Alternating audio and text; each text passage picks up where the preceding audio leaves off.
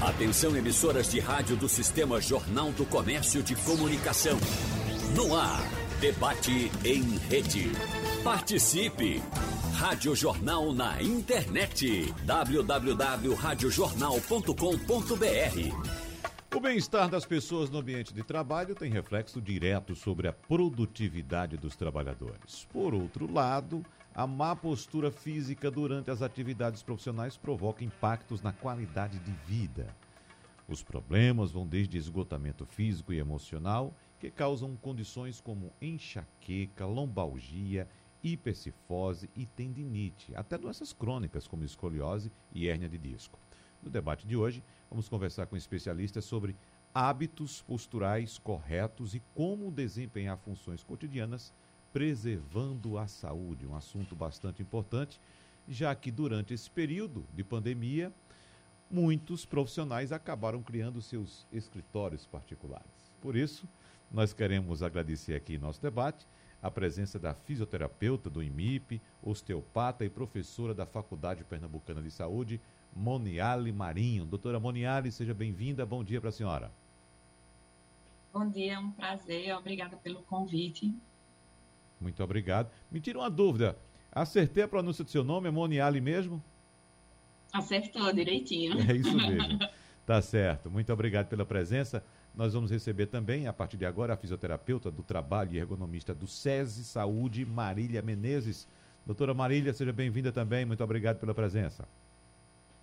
Obrigada, bom dia. Estou muito feliz aqui de estar participando e poder contribuir com esse tema eu gosto muito, é a minha realização profissional, então o que eu puder eu compartilho. Muito obrigado. E aqui nos nossos estúdios nós recebemos mais uma vez o ortopedista, coordenador da ortopedia do Hospital Otávio de Freitas, Dr. Hermes Wagner, que já está triplamente vacinado, mais seguro, protegido, inclusive usando máscara, pode retirar a máscara agora, a partir desse momento.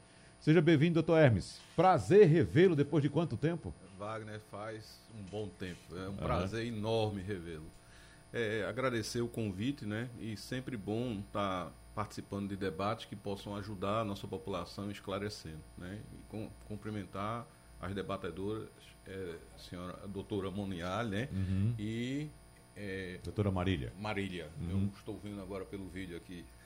Muito bem. Doutor Hermes, começando pelo senhor, quando eu citei aqui que cada trabalhador, claro, dos que puderam fazer home office, cada um deles criou o seu escritório particular em casa. Eu vou trazer um dado que é muito sintomático disso que aconteceu, que foi o fato de, durante o ano de 2020, ali no auge da pandemia, nós tivemos no Brasil uma explosão de vendas de cadeira de escritório. Ou seja, claro, esse, esse aumento de vendas denotou que de fato as pessoas estavam trabalhando em casa, boa parte dos trabalhadores em casa, evidentemente, mas pelo menos para mim trouxe um fato positivo. Se as pessoas procuraram uma cadeira de escritório, certamente procuraram um equipamento adequado para que elas possam ficar ali sentadas durante algumas horas trabalhando. Porque, de fato, uma cadeira de escritório como essa que estamos utilizando aqui é diferente de uma cadeira de casa, uma cadeira doméstica, uma cadeira da sua mesa, uma cadeira do seu quarto, né? São cadeiras para você utilizar pouco tempo, em alguns momentos somente. Mas a cadeira de escritório não, tem uma ergonomia não é isso? Uhum. Como é que o senhor avalia inicialmente esse fato? É bem, assim, o, o, o, conceito de ergonomia, né? Porque apareceu essa, essa, essa ciência que estuda, é, na verdade, ela tem, ela, ela estuda o, a interação dos homens com as máquinas, na verdade, porque a ergonomia, tecnicamente, ela surgiu oficialmente em 1949, uhum. né? Quando houve o primeiro encontro na Inglaterra é, onde as pessoas começaram a discutir essa questão da relação dos homens com a máquina. Porque com a Revolução Industrial é, e, e, a vinda é, da, das máquinas, essa interação, no início não se tinha muito respeito às necessidades do corpo humano. Achava que a pessoa ia ali trabalhava, a, a gente não tinha muito uma definição, como a gente tem hoje, horário de trabalho pré-estabelecido, as pessoas passavam muitas horas, isso levava a muitos acidentes, né?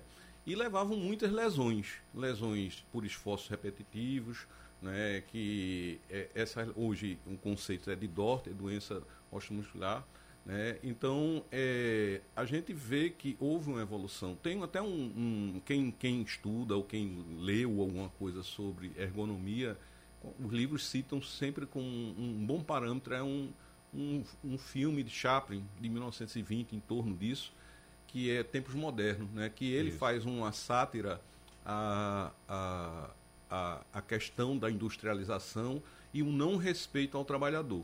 Então a ergonomia ela vem com esse, esse olhar, né? De dar saúde, segurança, é, é, é, é, como é o nome? Proteção uhum. e principalmente também eficiência. Evidentemente, se você está trabalhando num local que você tem segurança, você se sente seguro, como aqui, por exemplo, na rádio, que agora a gente tem esse protetor aqui, né, que isso é, um, isso é um trabalho ergonômico, é um trabalho de segurança para as pessoas. Você se sente mais seguro, eu me sinto mais seguro, e isso dá uma tranquilidade no, no seu desempenho. Isso vai aumentar a eficiência. Então, o home office, é, falando agora também do home office, que as pessoas deixaram de trabalhar é, em, em, conjunto né, para evitar a contaminação, que foi uma medida extremamente correta. Então, essa procura, né, a gente sabe que a maioria das pessoas tem um computador em casa, mas normalmente laptop. Né? O laptop ele não fica. Você, uma, você vai colocar um laptop em cima de uma mesa. O laptop normalmente é mais baixo do que um desktop, né? Você já fica olhando para baixo, que está errado. Isso pode provocar lesão cervical.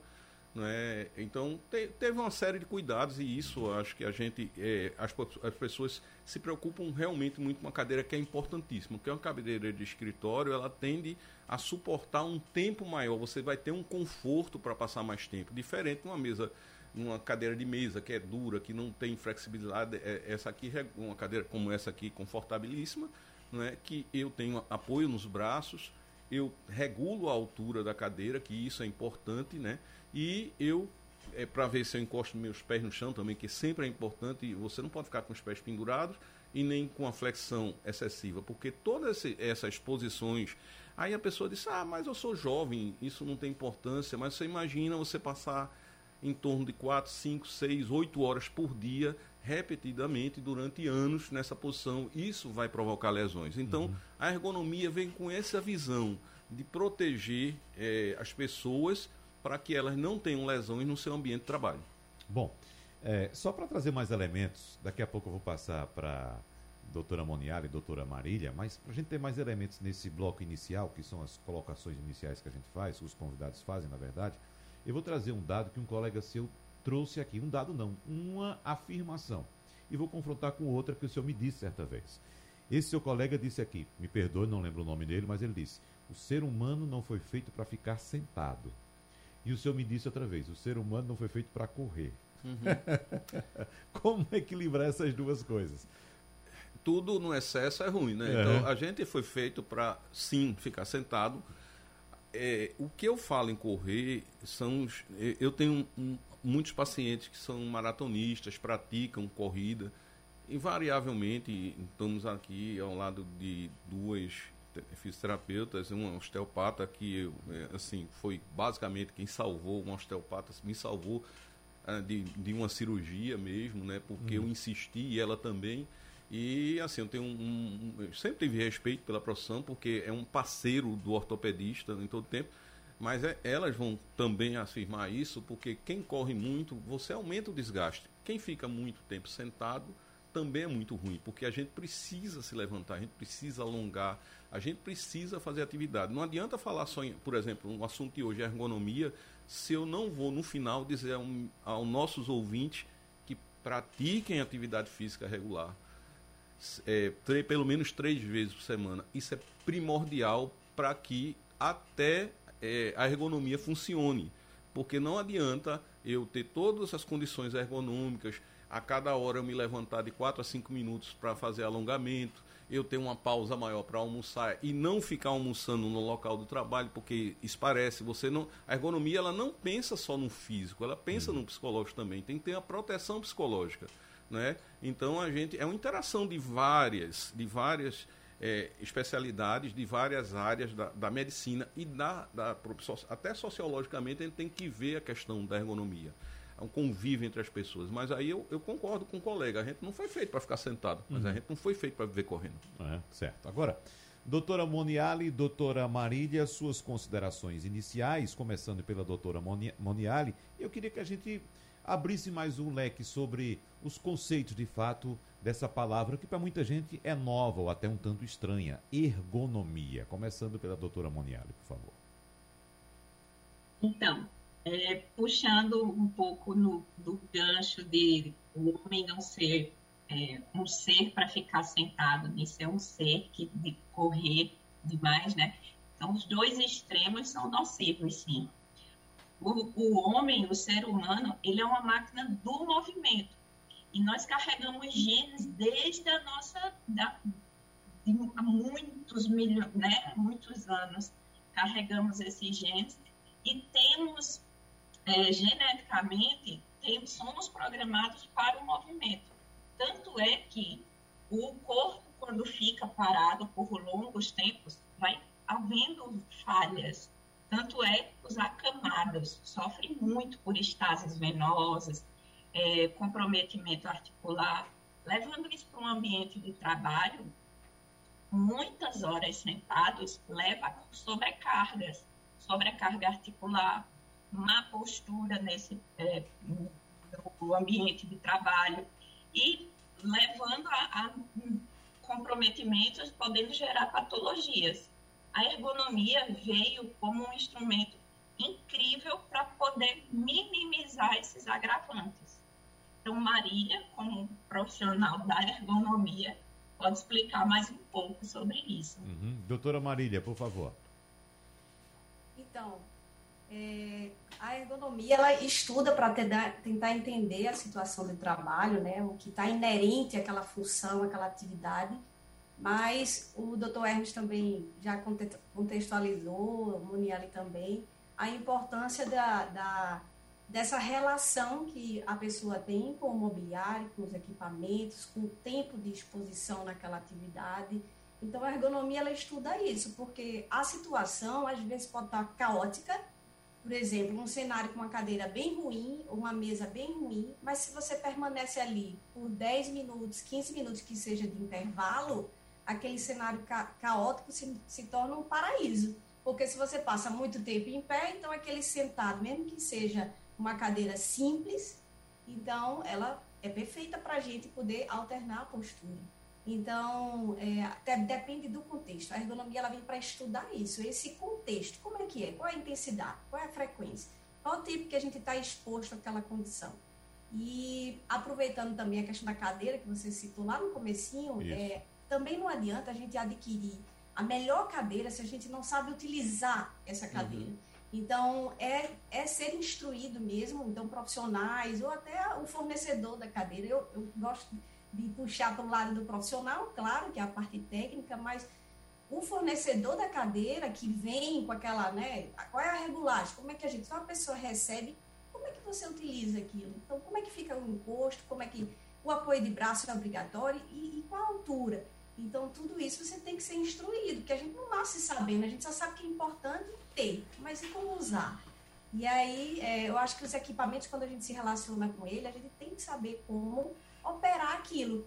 O notebook também, quando foi falado, é uma ferramenta que veio para dar muita mobilidade né, nas atividades do escritório, de reuniões. Mas se você utiliza por pouco tempo, ele é ótimo, bem funcional. Mas se você não tem os recursos por um longo período para adaptar a altura, ele começa a ser prejudicial. Uhum. Então, a gente, quando estuda, a gente precisa estar atento ao tempo de exposição naquela situação de trabalho.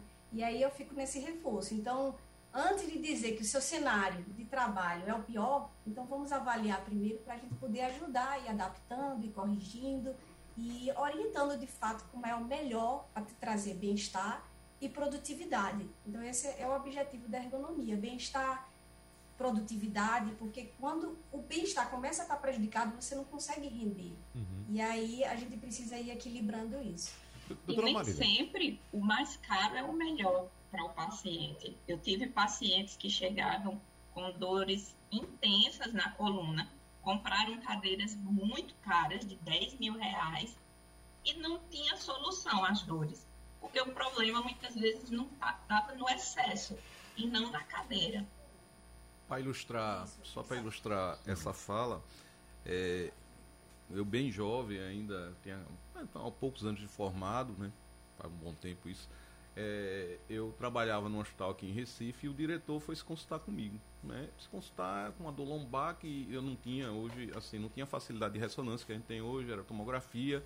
Enfim, a gente fez tudo e ele não melhorava, não melhorava, até que a gente começou a fazer o caminho. Eu, né, lógico, muito jovem ainda, não, não tinha tanto conhecimento sobre ergonomia, a gente começou a, a, discutir e a gente descobriu que ele tinha mudado. Ele comprou uma cadeira super chique, nova para o escritório dele. E aí eu disse, vamos voltar para a cadeira antiga. Ele voltou para a cadeira antiga né, e ele melhorou. Então, é, essas coisas é, são muito válidas na observação diária. Né? E, enfim, é, só foi uma distração aí do é, caso. deixa eu tirar uma dúvida com a doutora Marília, que ela citou aqui a questão é, da venda, do ponto de venda dessa cadeira. E é, é, a cadeira em si, ela segue normas, não é isso? a, a, a empresa não coloca aquela cadeira ali porque a empresa está sendo legal, bacana com o consumidor, não. Ela segue normas. Mas pelo que eu entendi, doutora Marília, me corrija se eu estiver equivocado, por favor, a senhora chama a atenção também para qualificação do profissional de venda. Ele tem que entender o que está vendendo e tem que saber o que vai entregar para o consumidor. Foi isso que a senhora quis dizer? Também, exatamente. Uhum. Eu acho que não só o vendedor, mas também o comprador, né? O consumidor, quem vai utilizar, precisa captar aí o que é que é necessário para o teu perfil e para a tua atividade. E precisa fazer esse casamento de quem vai vender com o consumidor. Porque não é só ofertar a melhor cadeira, mas aquela cadeira não atende às tuas necessidades. Então não é valor, dinheiro no caso, e não é assim a top das top. Eu até às vezes faço uma comparação que eu digo assim, o objetivo do carro é te deslocar de um ponto para outro ponto. E tem carros top de linha, básico, popular, com vários perfis. Então depende do que você vai utilizar. Se você vai fazer uma viagem, porque tem uma mala grande. Se você vai fazer um, um passeio em lugares com estacionamentos apertados, é bom um carro pequeno. Então você entendendo o que você vai utilizar, você vai e adquire aquele carro conforme a tua necessidade. A cadeira é a mesma coisa. Então, não é porque eu sou, é, eu preciso de uma cadeira que você tem as adaptações administrativas, porque, como você bem falou, tem normas técnicas. Se tem um parecer ergonômico, ela já atende às normas técnicas. E aí, é, e aí quando você, vou, ah, eu vou trabalhar oito horas por dia e eu passo muito tempo sentada, é inerente à minha função. E o que, que a gente precisa ter? É uma cadeira que atenda os mínimos parâmetros possíveis. Então, na hora de fazer uma aquisição de uma cadeira, eu acho que parte do, do consumidor, e no caso de uma empresa né, que vai fazer compra de grande porte, consultar um especialista para poder avaliar se aquela atividade e a cadeira está atendendo. Olha, essa cadeira atende, vamos ver três tipos de cadeira, pedir mais de um orçamento. Então, porque aí vai adequando valores, mas principalmente a, a, a questão de, de, de ser adequada para a atividade da pessoa. Então, é, o vendedor, ele tendo esse conhecimento, ele ajuda, não só pensando em dinheiro, mas de fato a, a, a dizer que o, o, cliente vai ficar satisfeito e vai atender a necessidade dele. Acho que não pode pensar só em dinheiro nessa hora, né? Tem que pensar em é, agregar valor. Exatamente. Doutora Moniali, vou pegar esse exemplo da doutora Marília agora a respeito do preço da cadeira, ou a cadeira mais cara do mercado, para trazer, por exemplo, uma situação que já me ocorreu algumas vezes de uma pessoa que chega e me pergunta: qual é o melhor celular que existe no mercado. E certamente essa pessoa está disposta a pagar, por exemplo, 15 mil reais no aparelho, 20 mil reais no aparelho. Mas, por exemplo, eu digo, uh, bom, o melhor aparelho é aquele que vai te atender. Não adianta você pagar 15, 20 mil reais no aparelho para você utilizar somente o telefone e mandar uma mensagem de WhatsApp de vez em quando. Então você tem que saber o que é que você precisa e adequar ou procurar o aparelho que seja adequado à sua necessidade. Se você for um top, um desenvolvedor, uma pessoa que trabalha com tecnologia, você já vai saber e vai procurar aquele equipamento exatamente que te atenda. Mas no caso da cadeira, nós citamos aqui, o vendedor tem que estar preparado para entregar ao consumidor o produto adequado. E como orientar também essa pessoa, o consumidor ou o usuário da cadeira, doutora Moniali, para que ele utilize a cadeira de modo adequado correto. Por exemplo, eu estou sentado aqui, mas eu sei que eu estou sentado numa posição inadequada. Então, como colocar na cabeça das pessoas que ela deve saber ela mesma procurar também, doutora Moniali, a cadeira adequada? Obrigado. Isso. É, a, é a postura sentada em manutenção, por exemplo, em momentos de trabalho, ela tem que ser respeitada. não haver a anteriorização forçada da cabeça, que é muito comum em pessoas que trabalham com computadores. A cadeira tem que ter uma altura regular para que os joelhos fiquem fletidos a 90 graus, com apoio dos pés. E não cause, sempre que sentado, sentar com uma postura ereta, porque esse, essa, é, se sentar sem, no, sem um apoio adequado da pelve, vai sobrecarregar os quadris, coluna, até chegar na cervical. Então, os braços têm que ter apoio, tem que ter um apoio para a cabeça, para de vez em quando conseguir fazer é, repouso. Então, o, a postura tem que ser mantida. Se cansar, fazer pausas para tomar um café, beber uma água, fazer tirar, desviar a atenção para que essa postura não se perca ao longo do trabalho, ao longo das horas. Nós começamos falando acerca de cadeiras no primeiro bloco, né? Centramos muito nossa conversa em torno das cadeiras, mas como disse o Dr. Hermes Wagner no bloco anterior também, ergonomia é tudo. Inclusive não é somente físico, a ergonomia também é psicológico. Sim. Não é? Por exemplo, o computador, a gente tem que ter um computador na linha de visão. Mas nós temos hoje também, no mundo moderno, o hábito de utilizar um equipamento chamado smartphone, que anda em nossas mãos, e geralmente nós temos o hábito também de baixar a cabeça. Uhum. E ficamos várias horas de cabeça baixa. Como disse, acredito que foi a doutora Moniali, o computador, o notebook, acho que foi a doutora Marília, o notebook fica lá numa posição baixa e a gente também tem o hábito de baixar a cabeça para uhum. ver o notebook. O ideal é que ele fique sempre na linha da visão. E passando por outras áreas, doutor Hermes, por exemplo, um automóvel, dentro do automóvel, o automóvel tem que ter uma, uma ergonomia né, em tudo que você faz. A forma como você pega o volante, como você toca na manopla do câmbio, o, o, o, se você utiliza ainda a embreagem, o, fato de acionar a embreagem. E nessa situação que a gente vive, nesse trânsito caótico que a gente tem, uhum. quantas vezes nós acionamos a embreagem, hein, doutor Hermes? Né? No trânsito desse aí, né? Ô Wagner, é perfeita a colocação. O, o, automóvel tem, tem se desenvolvido muito né, para melhorar a qualidade de, de vida dentro das pessoas. É, a ergonomia dentro do automóvel é totalmente diferente dos primeiros. Imagina um, um Jeep do, tempo da guerra. Que Era uma luta. É, você andar num Jeep, num, numa rural, uhum. um duro, um banco fixo duro, você não tinha como ajustar para você. Uhum. E era o que você podia. Né? Já era muito bom ter um carro, então já é diferente. Você tem sempre compara com o que é melhor. Uhum. Então hoje, é, dentro do, do, automóvel, por exemplo, você antigamente para ligar um rádio você tinha que deslocar a visão, para ligar um motor, para ajustar a sintonia eles passaram tudo para a direção para não tirar a atenção, porque uhum. segurança, isso é ergonomia. Você não tira a visão da estrada e você controla a altura nos mais é, esses carros mais sofisticados, você controla a altura, você consegue mudar de estação de rádio, tudo dentro do, do, do, da direção. A direção hoje é muito mais ergonômica, naquela aquele é, material duro, né, redondo, uhum. era um, um, realmente um, um, círculo. Hoje ele já tem um formato mais anatômico que que propiciam a melhor pegada. Isso é ergonomia. Não é? Eu, assim, a gente tem que se preocupar porque quando a gente passa muitas horas, e principalmente num trânsito como, como Recife, o que chega de paciente para mim, por exemplo, e que a gente pede o auxílio do, do, da fisioterapia para o tratamento, pacientes com dores é, na face lateral da perna por estar tá pegando embreagem, porque tem que segurar, aí fica muito tempo tendo que segurar para não estancar, enfim, aquelas coisas todas que a gente sabe que acontece. Então, isso é, tem quando aí surgiu o carro automático, que num carro automático a gente já tem um conforto maior, né? Foi um, pensando no conforto, na segurança, isso é ergonomia. Eu, eu, eu tive olhando aqui, eu tava eu eu vou fazer um, uma observação é, aqui no, no, nosso estúdio, né? Uhum é um estudo maravilhoso, mas ergonomicamente totalmente errado. Se a doutora Marília vier aqui, ela vai ter uma síncope, né?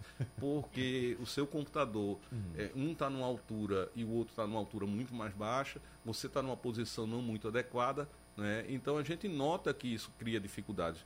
Você que passa aqui desde manhã, chega cedo, passa uhum. seis horas sentado, então, a cadeira, eu acho que devia ter ajustes melhores, mas o seu posicionamento, o posicionamento do apresentador. Como eu estou agora aqui, é, você, nessa posição. Para poder me vê, você é. não vê os computadores. Quando olha para o computador, não vê. Então isso dificulta. Isso uhum. é, é ergonomia. Uhum. É. Agora, doutora Marília, a gente falou aqui de automóveis e a gente sabe que existe um, um, um número enorme de pessoas que utilizam o automóvel para trabalhar. Né? Foi um capítulo que a gente abriu aqui. Mas vamos partir também para outras áreas, né? Uh, quais, quais, quais são as áreas que a senhora destacaria? Nós temos, por exemplo, atendentes em farmácias, no comércio, como de, uma forma geral, que ficam muito tempo em pé. Até se locomovem, né? vão numa prateleira e outra atendendo o cliente, mas ficam muito tempo em pé. Antes a gente tinha também, doutora Marília, doutora Moniali, doutor Hermes, o funcionário do banco, o atendente do banco, que às vezes trabalhava muito tempo em pé e tinha uma banqueta, às vezes, para ele se encostar um pouco ali, né? Passava muito tempo, não sei como é hoje, se a situação mudou. Mas o que a senhora destaca mais, doutora Marília? destaco os frentistas e postos de gasolina, né? Ah, Eles ficam sim, atendendo certo. ali normalmente. Se você passa pelo posto de gasolina e estando movimentado ou não estando movimentado, eles estão sempre ali de prontidão e em pé o tempo inteiro. Isso foi uma briga, uma luta muito grande né, na ergonomia para poder conseguir disponibilizar assentos e que culturalmente eles têm que estar tá ali, para estar tá, tá trabalhando, tem que estar tá em pé. Então a gente vem conscientizando, né, a ergonomia vem conscientizando cada vez mais a importância de que não é porque você está em pé ou o tempo todo sentado que você está trabalhando. A alternância é que é saudável. Então, nesse local de trabalho que eu citei, do posto de gasolina, quando você vai conversar, mas e o assento, onde é que está? Ah, tá ali escondidinho, não sei onde, mas não pode sentar, não, porque é, parece que a gente é vagabundo, como se estivesse assim, porque está em pé. Então, isso ainda é uma cultura que vem de muito tempo, de que você tem que estar assim, com aquela postura e de, de estar em pé e, não poder sentar. Só que é humano, é fisiológico a gente alternar. A, a nossa postura ela tende a ser compensada por conta da carga que a gente recebe. Então, seja quando a gente está sentado, a gente não consegue ficar que nem robô, assim, paradinho na postura adequada. Vai ter uma hora que a gente vai escorregando e descendo. Se a gente estiver em pé o tempo todo, a gente compensa e começa para um lado, inclina para o outro, e você vai querer encostar em algum lugar. Então, é o corpo falando com você, se comunicando internamente de que ele não está suportando aquela carga e que ele precisa buscar esse equilíbrio. Então, é, é uma sensibilização que a gente tem que fazer, independente se você passa o tempo todo em pé ou sentado. A gente entende que, que a gente precisa gerar resultados no nosso trabalho, uhum. mas a gente tem que criar a condição e as situações têm que ser favoráveis. Então, tem que proporcionar assentos para poder pausas, tem que estar preocupado com o tempo de recuperação, né, do, do tempo do esforço com o tempo de recuperação. Então, se você passa, é, eu costumo dizer assim, acho que fica legal para todo mundo. Quando você está muito tempo sentado, muito tempo em pé, qual é o tempo ideal? A cada uma hora é um risco maravilhoso. A gente diz assim, é uma probabilidade muito pequena, é bem assim, tranquilo, você não vai ter grandes né, impactos de uma a duas horas é o sinal de alerta. Poxa, se eu fiquei muito tempo nesta posição, que é de uma a duas horas, é nesse momento que você precisa fazer alternâncias. Seja um banquinho, seja é, uma, é o que a gente chama da pausa da recuperação.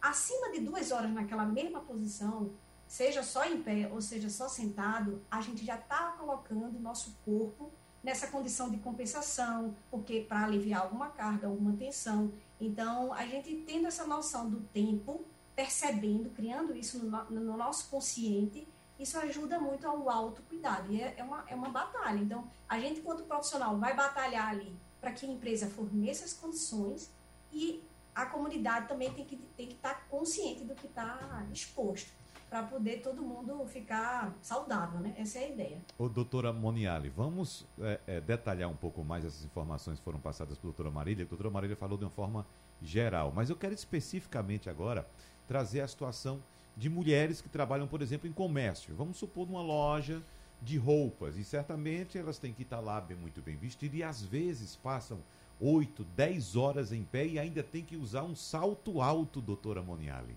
Então veja como isso complica a situação, por exemplo, do sexo feminino trabalhando numa condição dessa natureza, né? Tá fechado seu microfone. Por favor, abra seu microfone, doutora Moniali. Desculpa, eu estava editando ruído. Uhum. É, manter essa postura de pé por muitas horas vai ser super prejudicial, como Marília estava comentando. E, por exemplo, mulheres que precisam trabalhar com saltos complica mais ainda a mecânica desse corpo. Exige demais desse membro inferior, do tornozelo, do pé. Atendo muitas pacientes com faceite plantar, por conta muitas vezes dessa sobrecarga que existe nos pés, muitas horas de pé. E muitas delas são sedentárias, então não estimulam o corpo com outras atividades. Então, exige demais só naquela mesma posição. Então, vão ter compensações, porque o corpo vai pedir esses momentos de descanso, como Marília comentou, e vai sobrecarregar umas estruturas em detrimento das outras. Então, tem pacientes que comentam assim: nossa, só meu lado direito dói, ou só meu lado esquerdo dói. Meu lado esquerdo é podre, o meu lado direito.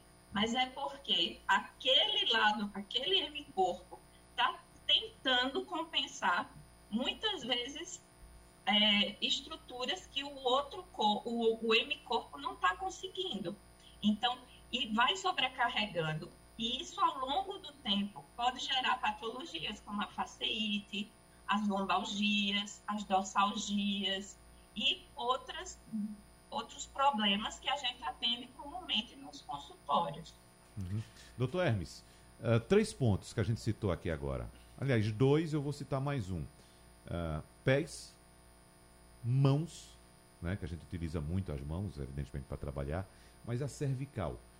O que é que incomoda mais? Qual o caso que chega mais comumente ao consultório? Um pouco de tudo, mas a, a, a, região cervical ela é bastante comprometida por uma série de fatores. E um dos principais que eu recebo muito no consultório, e as colegas devem receber também, é, é muito estresse. O estresse, a, a coluna cervical é um ponto de descarga muito de Vamos detalhar esse ponto. Coluna cervical, em que área? Para quem nos escuta agora é, entender. Coluna cervical é o que liga a cabeça ao tronco. Então, essa, é essa parte que chama-se da nuca. Da nuca, Da é. nuca, não é isso? Exatamente. Então, uhum. é muito comum. É, eu não tem um dia que eu não atenda, que eu não vá atender alguém com, com cervicalgia ou cérvico braquialgia, que é quando tem radiação para o membro. Aí a gente já tem que pensar em uma coisa mais complicada. Mas a cervicalgia pura numa pessoa jovem, que, que não teve trauma, que não tem histórico nenhum, está muito associado, muito associado. Você tem que investigar, evidentemente, mas normalmente aí você vai questionando carga de estresse. Quando você vai perguntando às pessoas, é, tem gente que chora no consultório, chora por sobrecarga, por um, é, por um é, assédio moral, ou por um casamento que está problemático, uhum. é, um pai que morreu, um pai que está doente, enfim, uma mãe. É, é, é, tudo isso leva, pode levar a uma dor cervical. Então, não, não é porque tem uma origem não mecânica ali que não deve ser tratado como deve ser tratado. A gente tem que fazer medicação, tem que passar fisioterapia, ir para um osteopata, enfim, ter todos esses cuidados. É, é basicamente isso. A coluna cervical bastante. Mas hoje, com o advento do celular, né, que já tem, sei lá, 30 anos, eu acho que uso o celular, mas o, o, smartphone, porque antigamente o celular era só telefone, é, né? Isso. Com o smartphone, é, o que a gente está tendo são muitas lesões é, nas mãos por conta do uso excessivo o uso em má posição, você segurar o celular numa mão só, é, é, ou as duas mãos digitando o tempo todo. Então, existe uma, uma doença chamada risoartrose, que é a artrose do primeiro. do, dedão, do, do polegar, uhum. na base do polegar, para a população entender. É, essa, hoje em dia é muito mais comum do que era antigamente. Risoartrose antigamente seriam quem fazia muito trabalho manual, costureiras, alguém que tinha um trabalho repetitivo com as mãos. Hoje a gente pega gente relativamente jovem desenvolvendo risartrose por um uso excessivo. Então as pessoas não têm pausa. É, principalmente os jovens, passam horas com o celular, não largam o celular, em posições, olhando para baixo, aí começa a ter cervicalgia. Chega gente, menino de 14 anos, com 12, 13 anos, com, com dor na mão, e com cervicalgia, coisa que eu não via no começo, quando eu comecei minha vida eh, profissional. Uhum. Então, é, é, isso é falta de, de, de educação mesmo, né? É, de controle e de orientação. Então, acho, é por isso que um debate como esse, que as pessoas têm um entendimento que tem que parar a cada uma hora para dar uma repousada, uma alongada, dar uma caminhada, que nem tanto sentado, nem tanto andando. É, e um, um, um adendo, o, o, o, é, como é, foi muito bem colocado pela doutora Marília, a questão do frentista. O frentista fica em pé, parado, é horrível aquilo. Né? Dá estase venosa, começa a sobrecarregar joelhos, pés, começa a sobrecarregar a coluna e além do estresse psicológico, você não tem a permissão de, tá, de, de, de sentar, você não tem a permissão de até ficar andando. Não é? Eles têm que ficar perto da bomba. Então, isso é imagina a tensão para quem vive ou com um supervisor né, ali em cima. Ó, você não, não, não se adequa. E alguém que precisa muito disso. Então, é, isso tem que ser combatido ergonomicamente, né, com as as boas normas de trabalho, né? que, que, que quer dizer a origem da palavra ergonomia, são normas de trabalho, normas para o bom trabalho. O doutor Hermes, essa questão do frentista que foi levantada aqui por doutora Marília, ela é muito importante, muito séria. As autoridades precisam, de fato, prestar mais atenção no trabalho desse profissional, que é importante, claro, um trabalho bastante importante. Além de todos esses itens que vocês já citaram aqui, o frentista ainda fica em contato com um produto químico muito perigoso. Uhum. E fica ah, ah, ah, inalando aquele cheirinho gostoso de gasolina, que tem, tem gente que gosta, por incrível que pareça, está inalando ali benzeno, né? Uhum. Um produto altamente cancerígeno, um subproduto do petróleo. Então, são várias questões envolvendo o frentista. Mas aí é outro ponto que a gente pode abordar em outro encontro também com outros profissionais específicos específico para essa área. Né? Mas essa questão do contato com o smartphone, doutora Marília, doutora Moniali, a gente tem um exemplo dentro de casa, de crianças que utilizam em casa, tanto sentadas observando o smartphone, quando às vezes também, doutor Hermes, deitadas na cama, bota o celular assim em cima e fica aqui, ó, uhum. né? Mas o trabalhador também utiliza, ele leva o smartphone dele para o trabalho, de vez em quando ele está lá trabalhando, vai dar uma mexidinha lá para ver como é que tá as mensagens, né?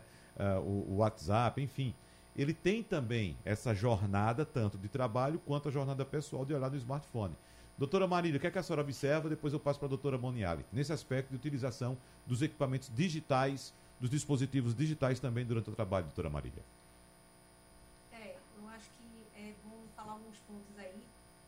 Tecnologia ela veio para facilitar muitas coisas né, na vida da gente. É, comunicação, é dar mais agilidade. Então, a gente tem N benefícios da tecnologia. Mas o excesso também nos prejudica.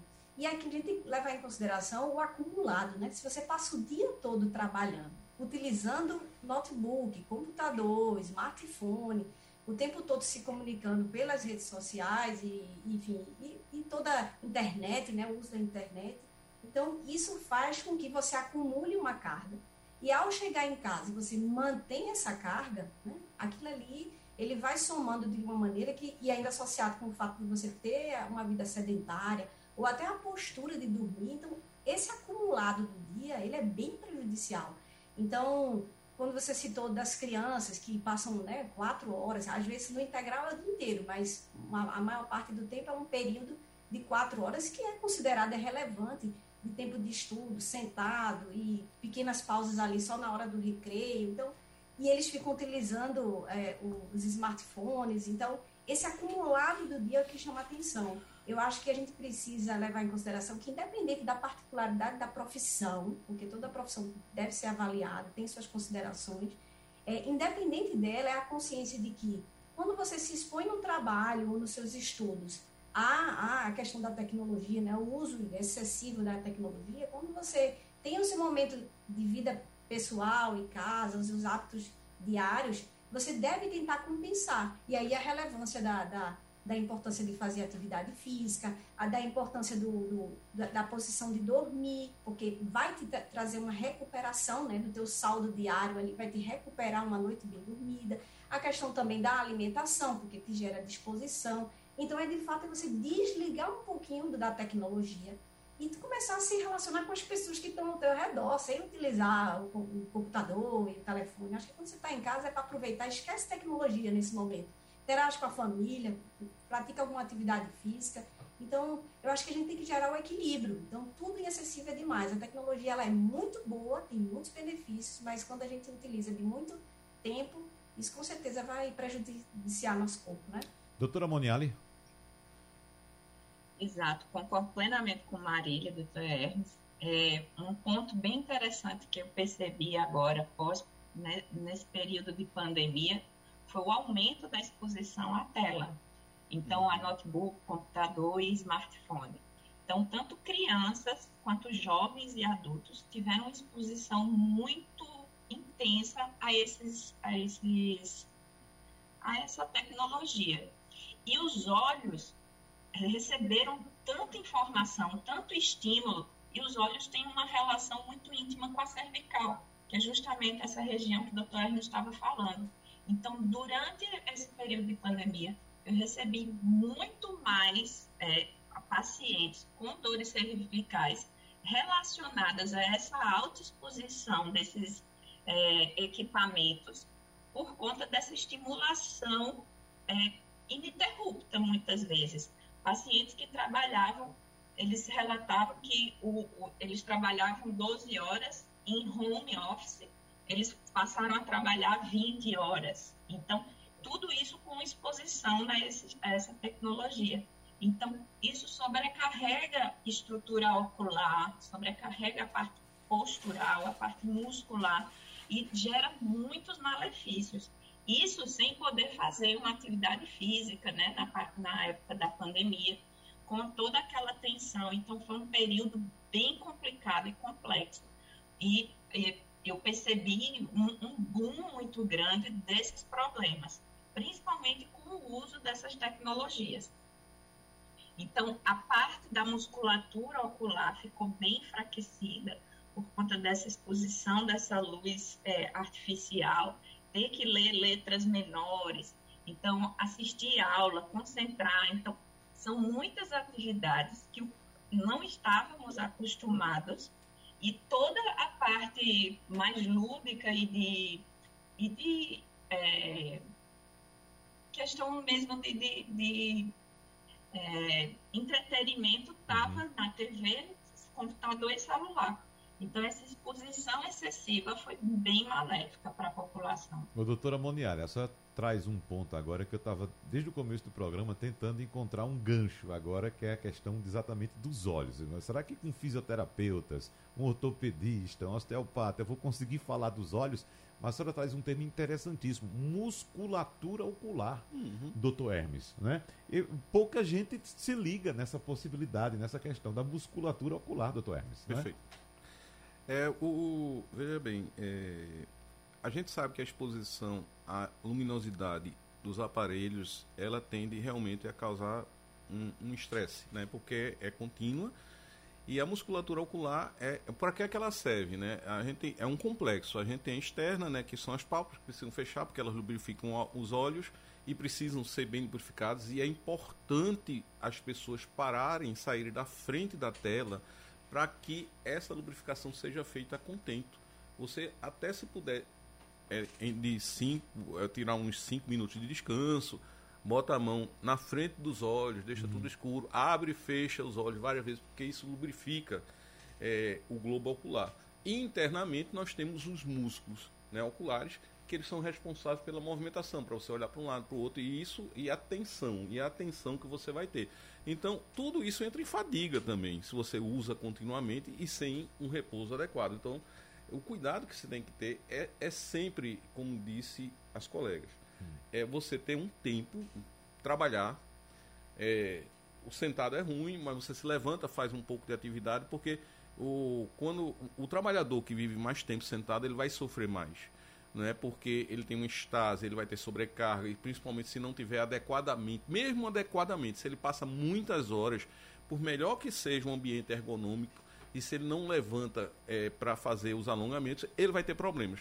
Agora, o trabalhador que está andando, a, o atendente de farmácia, ele pelo menos está se movimentando. Esse uhum. vai ter lesões, porque passa muitas horas em pé, mas o sofrimento no conjunto é um pouco menor. Então tudo tem que ter um pouco de equilíbrio. Né? As pessoas têm que ter essa oportunidade. Eu acho que hoje as grandes empresas já têm, eles têm momentos de ginástica laboral, que isso é importantíssimo, porque essa ginástica é justamente aquele momento que você vai tentar prevenir lesões, tendinites, é, bucites enfim, é, dores lombares. E isso é importantíssimo que cada vez mais as empresas adotem. O que eu, só um adendo, o, que eu noto na pandemia, o que a gente notou, primeiro que houve uma tensão muito grande pela pandemia, você ficar em casa, isolado, sem conseguir ver uns amigos, sem abraçar ninguém, sem ver netos, que tem muito paciente idoso, e sem ver filhos. Você não. É, filho vai ver, né? Mas assim, você ter. Ou, ou, não sei que você seja idoso, mas os idosos deixaram de ver os filhos, muitos deixaram de visitar os pais para proteger os pais. Então, isso já gera uma tensão. Então, você, no idoso, principalmente, é, que não saia de casa, o que está tendo de pessoa que desenvolveu sarcopenia por não ter, não ter tido tempo de fazer sua atividade, perderam massa muscular, perdem força, perdem equilíbrio e causam muitos acidentes. A gente tem operado muito mais gente com muito mais dor no joelho, porque a musculatura do, da coxa não, não ela, ela, ela desapareceu ou perdeu muita massa muscular. E, além de tudo, o desequilíbrio que leva a quedas. Muito bem. Me desculpe, doutora Monial, eu tive que interromper a senhora, mas fique à vontade agora. Estávamos falando a respeito da musculatura dos olhos, esse ponto que a senhora acabou puxando no bloco passado. Fique à vontade. É isso. É que perdemos o hábito de olhar para o horizonte. E essa musculatura que faz a convergência para podermos focar está muito hiperestimulada, né? Muito estimulada, no caso. Então, um exercício bem simples que eu peço para os meus pacientes fazerem é olhar para o horizonte o mais distante possível, contemplar alguma vista bonita, chamar um filho que fica muito no tablet, em, em smartphone, para olhar para o horizonte e descansar essa musculatura que faz a convergência. Então, nos testes, a gente vê que essas, nos testes de músculos oculares, é uma musculatura bem cansada, principalmente os músculos da convergência. Então era, era só isso. Ah, é. Deixa eu colocar outra coisa aqui para a doutora Marília, se a doutora Monielli quiser responder, fique à vontade também. Que nós sabemos que os seres vivos se adaptam com o passar dos tempos às mudanças que o mundo nos impõe. Todos nós, seres vivos, né? A, a dúvida que eu fiquei na saída do bloco anterior foi a seguinte: será que nós iremos ter daqui por diante o surgimento de uma geração adaptada a essa era tecnológica, ou seja, uma geração com a musculatura ocular diferenciada, uma geração que não venha daqui a pouco a ter problemas cervicais, começando pela doutora Marília, por favor. Não, com certeza. Se a gente não criar barreiras para impedir esses fatores adversos, né, que, que vêm assim com posturas incômodas, com comprometimento, né, osteomuscular, enfim, tudo que possa vir contra e a gente não combater com hábitos saudáveis, a tecnologia ela vem, ela obviamente vem para facilitar, mas a gente precisa criar que a condição seja favorável a nós. Inclusive, isso é a batalha da ergonomia, é adaptar as condições de trabalho ao trabalhador e não a gente, pessoa, se adaptar à condição. Porque nós somos seres altos, baixos, pequenininho, grandinho. Então, assim, ao, ao a gente se adaptar à condição, é uma situação de, de compensação. E aí o corpo da gente fica muito restrito, muito limitado e acaba tendo é, impactos. Então, a ideia é que a gente realmente crie essas condições com mais avaliação, conscientização, autocuidado, com mais profissionais na área ajudando para combater essa, é, essa carga que vem. E a pandemia, ela realmente ela veio, veio com essa proposta de desafiar a gente, de tirar tudo da gente, a nossa liberdade, ao ar livre. E agora que está flexibilizando, vamos voltando né, a, a praticar hábitos anteriores. Uhum. Mas é, eu acho que o desafio é esse. E teve muita gente criativa. Eu, na minha família mesmo, teve o um grupo de, de rede de apoio. Acho que é bem importante também a rede de apoio para que a gente crie grupos de incentivo à prática de atividade física. Então, o que é que você fez hoje? E compartilhar não só a parte, carga de trabalho a gente tem todo dia. E essas restrições, se você não tiver uma rede de apoio, não tiver uma força interna, então a gente vai sim acabar se compensando, se acomodando. E eu, eu não gosto de dizer aquela zona de conforto, não, porque conforto para mim é bom é zona de acomodação. A gente fica naquela condição e, e cadê que você não consegue superar, combater né, aquela carga que vem? Então, todo dia a gente é desafiado. A tecnologia também é um desafio, ela vem para melhorar, mas a gente precisa combater, senão a gente cai na, nos vícios, vício uhum. de postura, vício né, da tecnologia, então a gente precisa combater isso. Para a gente encerrar, doutor Hermes Wagner, essa questão de postura, de vícios, eu até tive é, contato com uma pessoa, uma, uma profissional de educação física, em que ela estimula muito os alunos dela a adotar a postura de cócoras. E eu lembro que lá na minha vivência no interior, as pessoas utilizavam muito essa postura, paravam no lugar e ficavam de cócoras. Eu tenho até a foto. Uh, meu pai me enviou uma foto antiga do meu avô, quando era vivo ainda, evidentemente, com um amigo dele, que ele chegava na casa do meu avô e tem essa foto, meu avô em pé e esse amigo dele conversando com ele de cócoras. Chegava e ficava naquela postura de cócoras. É uma postura que fazia bem, os indígenas utilizam muito isso ainda hoje, doutor Hermes. O que é que o senhor diz? Veja bem, Wagner, como tudo a gente discutiu aqui o tempo todo, tudo por muito tempo pode fazer mal. Né? Evidentemente, se a pessoa tem ainda. É bom fazer, porque é um tipo de alongamento. Né? Você faz, está ali, está uhum. trabalhando musculatura. É, eu, como especialista na área de joelho, é, o, o, o, acocorá forçado, repetitivo, principalmente em tipo de atividade que estimula a competição, eu não, não concordo muito, não. Né? Que a gente tem alguns hoje, crossfit principalmente, que o, a base é excelente, eu acho que é uma boa dinâmica, mas ela é muito repetitivo, uma sobrecarga grande e o principal que eu noto, as pessoas que fazem crossfit sem o estímulo da competição, sem estar competindo com outros, sem estar disputando, esses se dão melhor, melhores. Aqueles que, que fazem crossfit, é, que vai começa a entrar na, na, na neuro de competição, esses se dão muito mal. Só para última minha última palavra, eu queria assim só deixar que ergonomia é importantíssimo, mas o importantíssimo é que cada ouvinte, cada pessoa faça caminhada, faça atividade física, cobre dos seus prefeitos parques para fazer com, com educadores físicos. É isso que a gente precisa. A gente precisa de cada vez mais estímulo para a atividade física.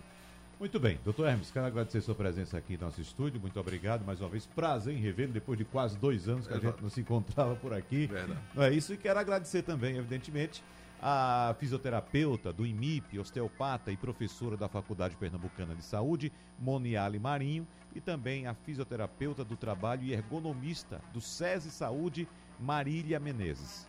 A vocês, muito obrigado pela participação no debate de hoje. Um abraço, até a próxima. A gente tem outros encontros pela frente, que esse é um assunto sempre em pauta. E a você que nos acompanha, o recado que eu deixo é que o debate é repetido amanhã às duas e meia da manhã. Muito obrigado, abraços e até a próxima. Tchau, tchau. Sugestão ou comentário sobre o programa que você acaba de ouvir, envie para o nosso WhatsApp 99147 8520.